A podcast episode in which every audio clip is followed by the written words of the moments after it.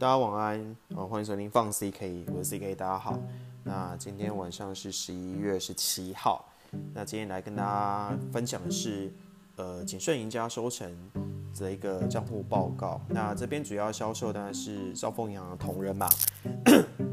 那我这边主要分享的是，就是回顾它整体一个投资个架构跟它的绩效。那首先先跟大家报告一下投资架构部分。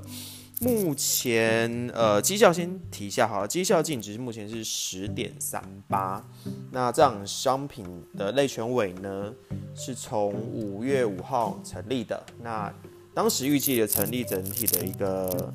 呃预估报酬率年化大概是六 percent。那目前成立有半年，那半年的部分可能来到三点八 percent。所以其实已经打败我我们之前的一个 outperform，我们过去在之前的一个收益报酬。那这边先回顾一下投资架构哈。那投资的部分，其实就投资市场来讲，我们投资最讨厌的事情就是报上报下。所以我们这个投资策略最主要是提供一个获利了结的机制。所以跟大家先做个印象回顾，获利了结机制呢？就是我们投资满四年、五年跟六年，那目标净值是来到十二点四、十三跟十三点六的话，我们就做一个获利了结的一个一个机制，就是把呃现在的一个股票或债券资产，然后开始逐一卖出，然后换成现金去做一个获利了结的动作。所以这一个一开始最主要架构，先跟大家做一个分享跟报告。那最主要，我们当初在这档销售的时候是讲一六九，那一呢就代表是地方是说它是全部透过 ETF 来做投资的。那 ETF 它的好处呢，就是它的成本是比较低的。目前来讲，我们呃市场上最被熟悉，大家所知道，如果假设你要投资纳斯达克。一百指数的话，那这边大家想的就是 QQQ 嘛，就是锦顺所发行的 QQ。目前的经理费大概只有零点二，所以它费用是相当相当的低。所以透过 ETF 来讲的话，它的低成本的部分是它一个主要的一个吸引力。那目前我们家的一个配置 是股票有六十五 percent，债券是三十五 percent，这边全部都是 ETF。那这边是跟，因为我这边是就一个安联平台来报告，比如说我们跟在新风力呃风力大赢家跟享新人生呃共五支的类权委来比的话，我们其实是目前是最积极的，其他四档包括享新人生跟风力的风力大赢家，他们呃目前最多股票最多是四成，其他多为都是投资等级债。但这边其实，在遇到投资等级债的部分，其实升息可能会有一点点压力，所以这边直接跟大家报告的地方是，我目前在 et 部分是最积极的。那第二个是六六的部分呢，就我刚，正如刚刚提到的，其实我们预计的一个年化报酬是六 percent，那六年就是三十六，所以我们才讲说六年是十点三六，啊，对不起，十三点六。那我们目前的至今的报酬率，成立半年已经有来到三点八 percent。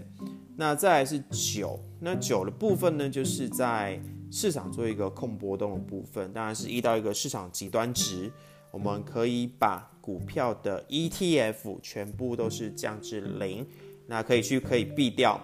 市场的一个不确定性，所以这边也是回顾一下一六九这一个一个投资策略。那下一页我们这边来提到的是说呢，我们的一个投资模组呢，其实有分。呃，S A A 跟 T A A 这两个投资模组，那 S A A 其实是一个核心配置啊。我举个例子，比如说有点像我们在呃装呃买新新房子的时候，那 S A A 它就是所谓呃一个新城屋，它就你的你的梁柱装呃你的本身本体是长什么样子。那 T A 的部分就有点像装潢，比如说你可能哪边想要多个厕所，你想要呃沙发放在哪边，所以它是比较有一点偏呃架构呃偏偏小小规模的一些做一个呃投资跟配置。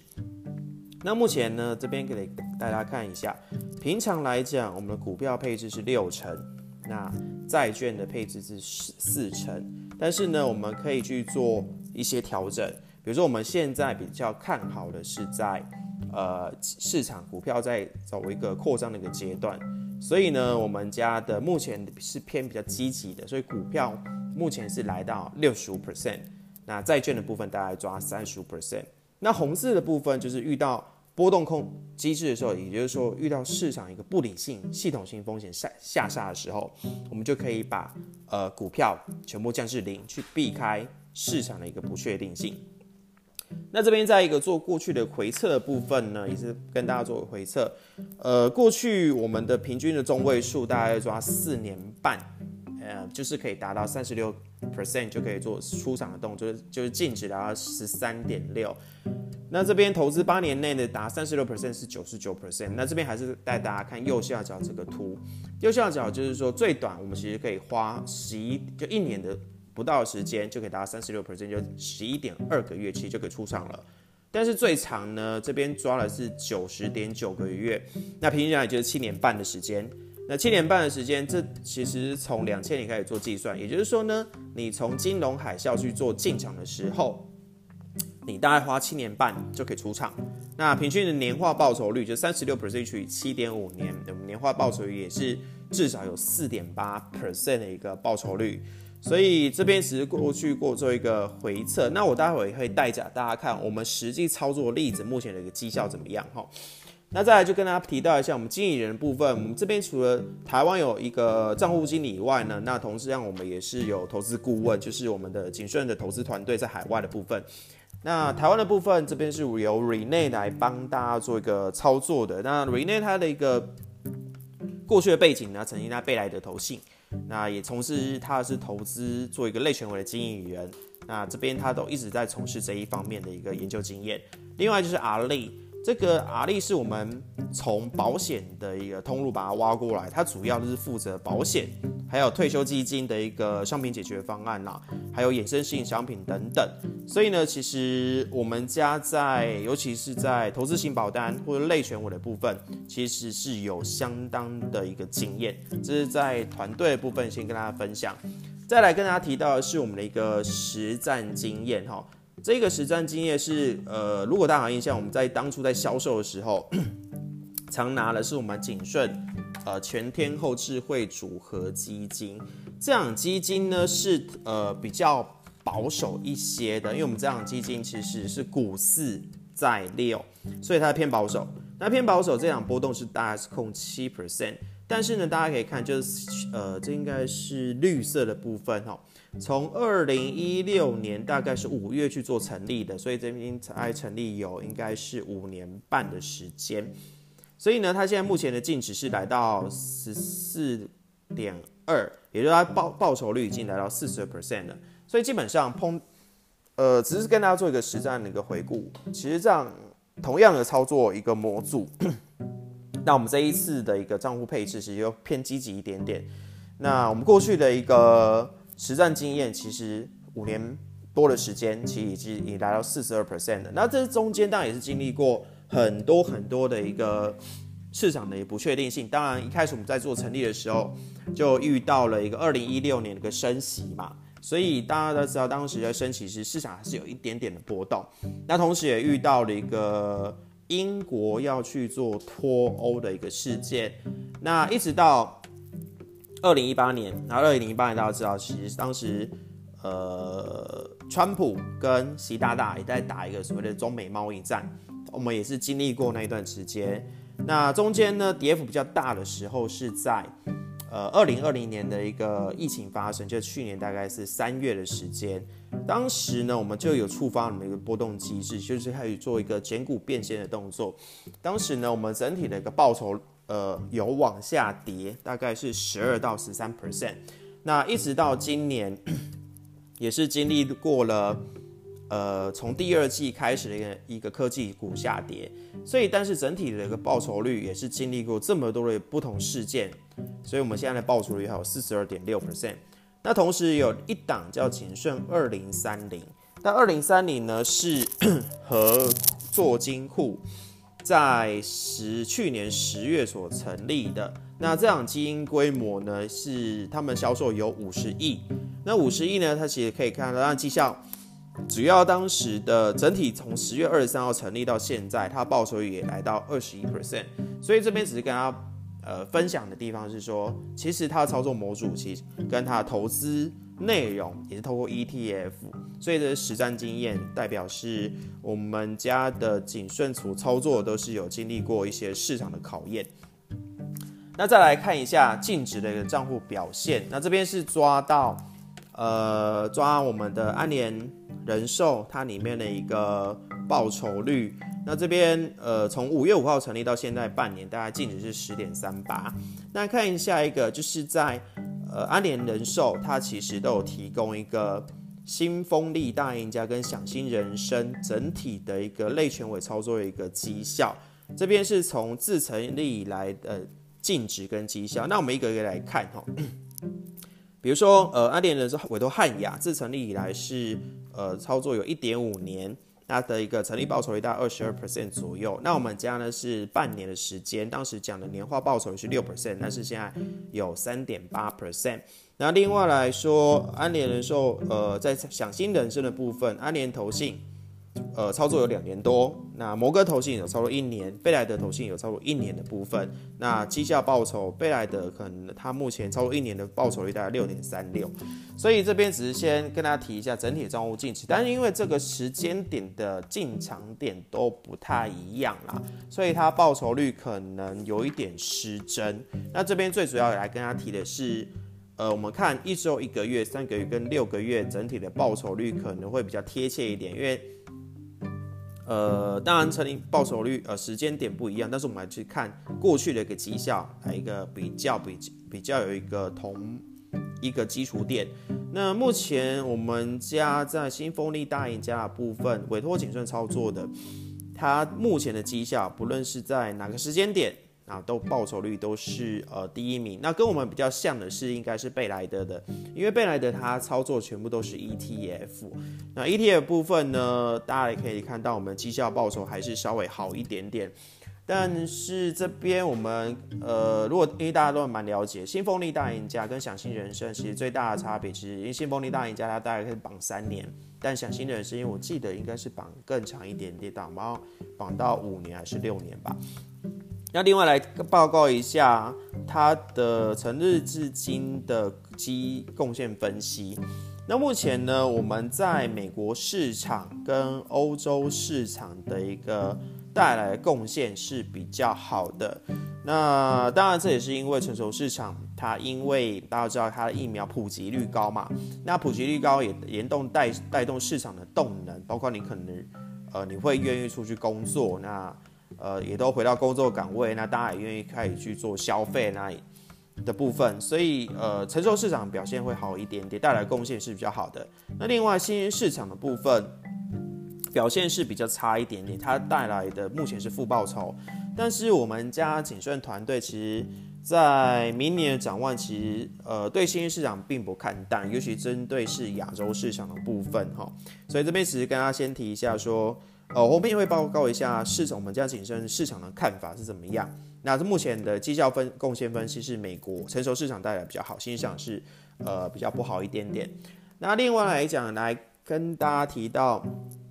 呃，成立至今，然后分别是第三季或是九月，呃，目前的一个贡献报酬。那我们直接来看一下新兴市场哈，因为新兴市场其实成立至今的，我刚刚提到它是一个负贡献报酬。那特别是在第三季，那第三季最主要是，呃，如果大家有印象，是应该中国在开始做一个科技股来做做一个打压动作，所以呃这边是有一些的负报酬，但是呢，如果大家看九月，它不负报酬部分其实已经开始收敛了，所以这边也带动，哎，也提另外提到的地方是说，因为。当然，亚洲也包括中国市场。我们景顺的团队认为说，现在其实在中国市场是某方面，呃，是比较有一些可以去买进的动作。那另外来提到一下景顺模型，景顺模型的操作呢，跟陈如一开始跟他提到，我们有分有 SAA 跟 TAA 这两个模组来做一个操作。那 SAA 就是开始会分整个市场，它现在是处于春夏秋冬，那该去做股票或高收益的加减码，或是你来公债的一个加减码。那当然，在春天的时候，其实市场是涨最凶的。那市场涨最凶，比如说我们是在二零二零年，当时呢，呃，QE 开始做一个提供，那呃也开始做一个降息的动作，所以呃当时的市场状况是股跟债都是齐涨的。那现在其实谨慎的判断信号，现在是来到一个夏天，也就是所谓的扩张期。但扩张其他，我们这边会做的事情就是去加码，呃，股票跟高收益债。但是呢，这时候会发生一件事，就是你的市场的轮动会开始变快。也就是说，市场轮动变快的呢，就是你成长股跟价值股开始做一个轮动，会去做互转。我举个例子，比如说我们上半年大家都在风行的就是所谓的航海王跟呃钢铁人嘛，但是呢。现在这两个已经没有这么风靡，现在夯的是呃科技类股在做一个上涨，所以今年其实是轮动是比较快速的。那在扩张期的期间，也代表是说，呃，因为 Q 一这件事情也开始直接做减债的动作，所以在扩张期它的涨幅其实开始是会去做一个减缓的动作。那再来就是秋天所谓的降温期，那降温期你就可以看到。呃，市场可能开始呃做，可能逐渐逐渐去做一个升息的动作。那比如说我们在去呃二零一五年跟二零一六年的时候，当时市场就开始做一个降温期的。但是这时候降温期呢，我们市场还是会去呃，这时候反而去把投资等级债，所以就是做减码动作。那另外还是需要有一些呃相对报酬，所以我们这边会投资在股票。但公债的部分去配置，去做一个杠铃式的配置，那当然就是来到冬天的一个衰退期。那衰退期就是升息是那个极致，那开始，嗯，会开始加码去做公债，那去减码股票跟高税。但目前我们加了一个警讯讯号来讲的话，我们是来到一个扩张期，就也就是说呢，会加码股票跟高收益债。那模型的操作呢，我们还有另外一个叫 TAA。T A 的部分，它是有一点偏战术型的调整，它比较灵活。那这边比较灵活，我们分别有两个指标，叫做 Lay 跟 Glach。那 Lay 跟 Glach 其实在意大利文啊。那这边只是跟他报告一下，呃，Lay 呢，它就有点像经济领先指标，它呃在讲更白话一点，它就是所谓基本分析。它透过总经数据，它可能透过 P M I，那透过 C P I，或者是货币供给余额就 M1 M two 或者新屋开工数或非农就业等等，去判断现在的一个经济指标的总经分析怎么样。那另外我们有透过另外一个风险情绪指标叫做 g r a c h g r a c h 它就是有点像呃技术分析。那技术分析就是这个时候你什么时候做进场去加码，或是去做一个减码的动作。所以我们是两套去搭在一起，成立这个所谓 TAA 的部分。那 T A 的部分，我们往下带哈，就是跟大家提到的一方是，目前我们整体来讲还是偏嗯扩张期的部分。当然，目前这包括了全球、美国或成熟国家等等，我们目前的一个领先指标，其实都认为它现在是在走一个扩张的阶段。但是呢，相对来讲，中国市场其实它的确是领先指标，也就是说基本分析这边呢，它是比较偏弱，是低于平均值。但是在情绪指标的部分，因为我们认为说，现在包括六中全会已经召开，已经定掉了。那当然，在市场操作部分，市场目前看起来也没有特别再去破底的一个状态。那还有人民币现在也在做一个强势升值，所以它这边分别它是在总金的部分，它是的确是低于平均值，但是在技术分析的部分，它偏复苏期。所以我们整体判断讯号现在还是走一个扩张的阶段。那另外来跟大家提到，我们目前的看一个调整机制的一个状态是怎么样？目前呢，我这边有一个画圈圈的部分。其实我们这边情绪指标，也就是说刚刚提到，有点类似像技术分析，它会提提早，呃，基本面会来到两到三个月。所以呢，浅蓝色的部分它现在是往上翘的，所以代表是说未来这个基本面就类这个指标，它有机会也是往上带的。那通常会领先呃两到三个月，所以我回推大家看一下零零八年、零九年的那段时间，当时这个 Glach 的指标它是率先先反弹的，后来这个类就深蓝色的指标才往上弹。那另外在一一二年的时候。浅蓝色就是所谓我刚刚提到了技术分析，就是叫 Glach 指标，它往下掉。那后来它整个类指标也跟着往下掉。所以我们目前只是跟他提到的地方是说，现在整体的情绪指标，我们家认为还是往上走一个扩张。那这也会连带所谓基本分，因为我们都知道嘛。呃，在你在操作股票市场的时候，其实价格会先反映你的市场，所以我们目前的认为是说，现在价格开始做一个反应了，所以呃，它市场会随后的往上跟上。那它最后来提到一下我们目前账户的一个布局的一个现况哈。那目前布局的现况，我这边只先提到一下前五大持股。资产配置的部分呢，我们家目前美国的配置大概有三十六 percent，是目前是比较多的。另外呢，是配置在新兴市场。那新兴市场我们相相对谨慎是看的比较好的，是相对其他我刚刚提到的两个平台，我们家是少数去加码新兴市场，而且我们比较。呃，偏积极的。那同时，我们是有配置在高收益债券部分，所以整体资产分类约六十五跟三十五，股票六十五跟三十五。那其他的部分，呃，其他平台大概最多股票是四成，他们的呃其他六成都大部分都投资在投资等级债的部分。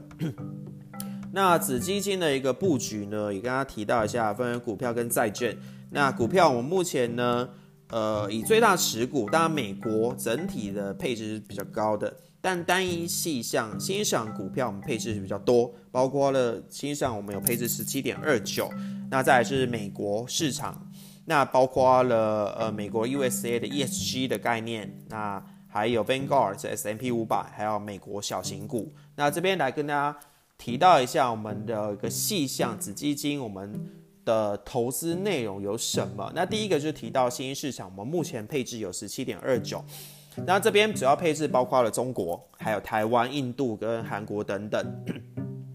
那看一下它，因为 ETF 它坦白讲，它的一个配置都比较比较分散一点，但是它还是有几几个比较集中权重的部分。那它以主要持股的前五档跟它提一下，第一个就是像呃台湾的台积电。目前是这一档持股是最大，大概有五点六六。再就是腾讯跟三星，再是阿里巴巴的一个部分。那从我们提到，我们其实目前对于亚洲市场并不看淡，所以其实有比较多的比重在这一档里面，它的整体在中国市场有配置有三十点六三。那第二个呢，就是呃美国的 ESG 的 ETF。这一个呢，直接跟大家提到我们的呃一个配置好了。那配置的部分也有它目前最夯市场最夯的所谓的元宇宙概念股嘛。那元宇宙概念股包括 Microsoft，那还有第三个叫 Nvidia。那 Nvidia 当然也除了元宇宙以外，它有搭上所谓的电动车的一个概念股。那再就是还有 Tesla，这个是电动车，大家都知道。那除了这两个以外呢，我们有 Apple，那还有 Amazon。那 Amazon 的部分，其实大家知道现在还有。感恩节跟圣诞节的一个旺季来临的部分，所以它这一档的一个 YTD 的绩效大概有三十四点五 percent，目前是我们这一呃这一支 ETF 是第二大持股。再就是 Vanguard S&P 五百，那这档持股有十四点零五 percent，那主要的一个前十大持股大家应该都比较了解，那同样有苹果。啊，Microsoft 这是 FAMG，大家都知道的。那除了 Tesla、Facebook 以外呢，还有呃伯克夏海瑟威就巴菲特的持股。那目前 YTD 的绩效有三十四 percent。再就是刚刚提到，我们有加码在高收益债，高收益债目前配置有十三点四四。目前整体的一个这一档我们投资 iShare 的 Global High Yield。那目前的一个绩效，一年 YTD 有七点三七。那最后第五档一个最大持股就是我们美国小型股。那小型股呢，其实我们会配置，主要最主要是当你在市场在走一个扩张的时候，其实小型股包括罗素两千等等，它的涨幅其实会比较比大型股会来的好一些。所以目前的我们还是配置七点七六 percent 在这一档。那目前的 YTD 的绩效有四十点二六，所以这边先就一个账户的一个，先跟大家做个总结论一下。我们这一档主要呃投资的主要架构呢，就是投资满四五六年，那我们会做一个获利了结的机制。那当然，如果这个时候去做进场，其实它不是买十块钱，它是买的可能是十点三八。或是依照当时的一个境状况，那我们这样投资主要投资概念呢就是一六九一六九呢，它是一就是低成本的 ETF。那我们目前的配置是股票六十五，债券三十五，是所有一个平台来讲是比较偏积极的。那六 percent 就是年化六百六 percent 的报酬率。那我们这样基金成立半年，目前的一个绩效有三点八 percent，就是打败。有一个预期报酬，那九呢，就是市场，我们就在不确定性的时候会去做控波动。当股票下跌的时候，可以呃，当市场下跌的时候，可以把股票的 ETF 降至零。那这边是一个呃，还有一个实际一个实战经验，包括我们提到了全景顺全呃全天候智慧纸盒基金，它从二零一六年五月成立到现在有四十二 percent。那还有另外一档是和库总发行的二零三零，它目前规模五十亿，它现在一个规模从去年十月底成立到现在有二十一 percent 的一个报酬率。那这边是针对账户的部分，先跟大家做个报告跟分享。